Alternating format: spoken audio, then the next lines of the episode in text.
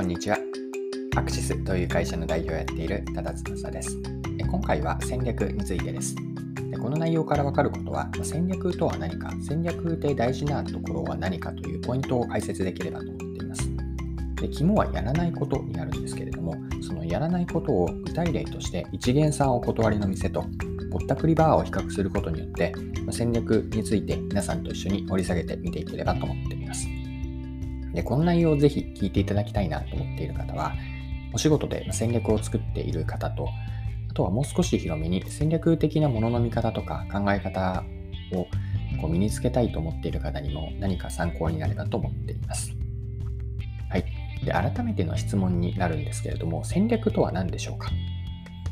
で戦略ってよくビジネスの場でも見聞きする言葉かなと思うんですけれども、ここで戦略とはについて揃えたいと思っていて、これは私のあくまで一言の定義ではあるんですけれども、戦略とは目的を達成するためのやることとやらないことの決め事です。もう一度繰り返しておくと、戦略とは目的を達成するためのやることとやらないことの決め事なんです。で、ポイントになるのは、やらない、やることとやらないことと言ったんですけれども、後者のやらないことにあるんですね。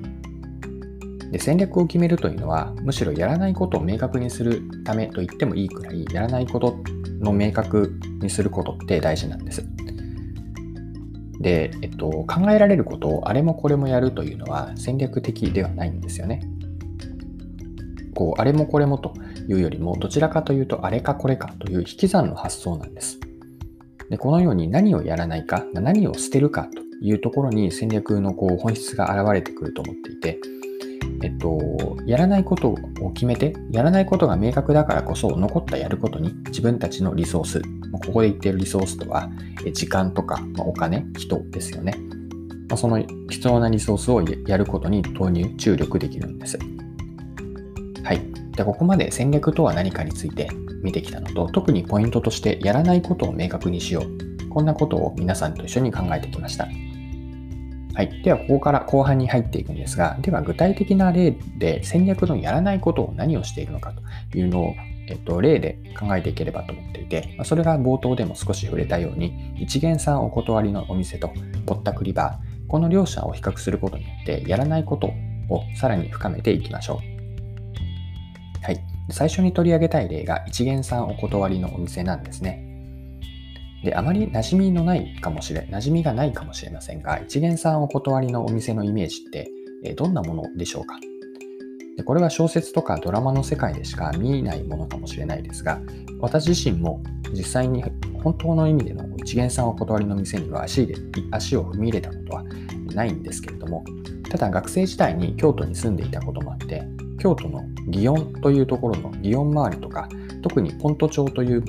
のが祇園の中にあるんですけれども、そこにはそうした一元さんお断りのこうかなり敷居が高いような雰囲気の店って多くて、なんとなくこう一元さんお断りの店って京都を思い出させてきて、思い出させてくれて懐かしさというのがあるんです。で、話を戦略に戻していくと、戦略で何を捨てたかの観点から、一元さんお断りの店って興味深いんです。えというのは、一元さんお断りって一元さんと言っているように、新規のお客さんのこう、うん、敷居を非常に高くしているんです。まあ、極論を言えば、全く新規のお客さんを増やさなくてもいいくらい振り切っているんです。で、新しいお客さんになるためには、じゃあ何が起こっているかというと、すでにいる常連顧客からの紹介が基本なんです。で、これなぜこれをやっているかというと、いくつか理由があって、ま知らない人を受け入れると、そのお店自体の全体の雰囲気が変わってしまうということであったり、まだその相手のことを新規のお客さんはよくわからないので、知らないお客さんには自分たちが考える最高のサービスを提供できない。まあ、こういった背景から一元さんをお断りとしているんです。で、これを戦略の文脈に当てはめると、新規顧客を増やすのではなくて、固定のリピート顧客だけで売上と収益を持続的に得ている。こんな店舗方針、店舗運営方針でやっているのが一元さんお断りの店なんです。で今回のポイントである戦略としてやらないことは何かなんですけれども、ここで言ってる一元さんお断りの店のやらないことというのは、新規顧客の開拓と獲得で、一方でやることというのはリピート顧客を重視しているんです。はい。ではもう一つの例見ていきましょう。一元さんお断りのお店の対極にあるようなぼったくりバーです。ぼったくりバーの戦略とはどのようなものでしょうかまあ、ぼったくりバーは最近はあまり聞かなくなったようにも感じますが、ぼったくりバーというのは戦略の文脈で言うと、新規のお客さんだけで売り上げを作っているというのが、えっと、やっていることなんです。で名前にぼったくりとあるように、お客さんは想定外の値段を請求されるので、こうえっと、会計の時に騙されたと気づくわけなんですね。なので、そのお店にはもはや二度と、えっと、行くことはないでしょう。まあ、つまりリピート顧客にはなり得ないんです。まあ、初回のたった1回だけで1人当たり売上の最大化を狙っていて、ま、それをお客を騙してでも1回あたり1回だけで初回だけで売上を得ているわけです。で、ぼったくりバーが戦略として捨てているのはリピート顧客なんです。もちろんこれはうんと褒められた行為ではないとは思うんですけれども、こう何を捨てたかという今回の戦略のポイント、戦略の文脈からは興味深いなと思っていて、えっと、極端に新規顧客だけにこちらも振り切っているのがぼったくりバーです。ま、以上のように何をやらないかというのがすごく端的に現れているのが一元さんお断りのお店と一方のぼったくりバーだったんですが、ま、このようにポイントとしては、えっと、戦略として何をやらないかを明確にしていてでやるだからこそ残ったやることに自分たちの、まあえっと、全神経を集中してリソースを投入しているということ。ま、これが戦略ではとても大事なポイントになります。はい、そろそろクロージングです。今回は戦略についてで、ポイントはやらないことについて皆さんと一緒に考えていきました。最後に簡単に内容を振り返っておきましょう。戦略とは、これは私の一言ですが、目的を達成するためのやることとやらないことの決め事です。でポイントは後者のやらないことにあります。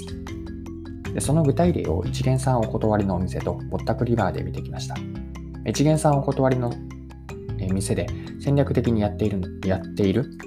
もう少しちゃんと言うと、やらないことを明確にしているのは何かというと、やらないことというのは新規顧客の獲得です。まあ、リピート顧客だけで売上と収益を得ている。これが一元さんお断りのお店です。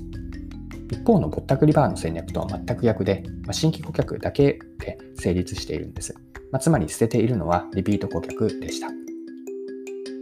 い。今回も貴重なお時間を使って最後までお付き合いいただきありがとうございました。この配信はこれからも続けていきたいので、よかったら次回もぜひぜひよろしくお願いします。それでは今日も素敵な一日にしていきましょう。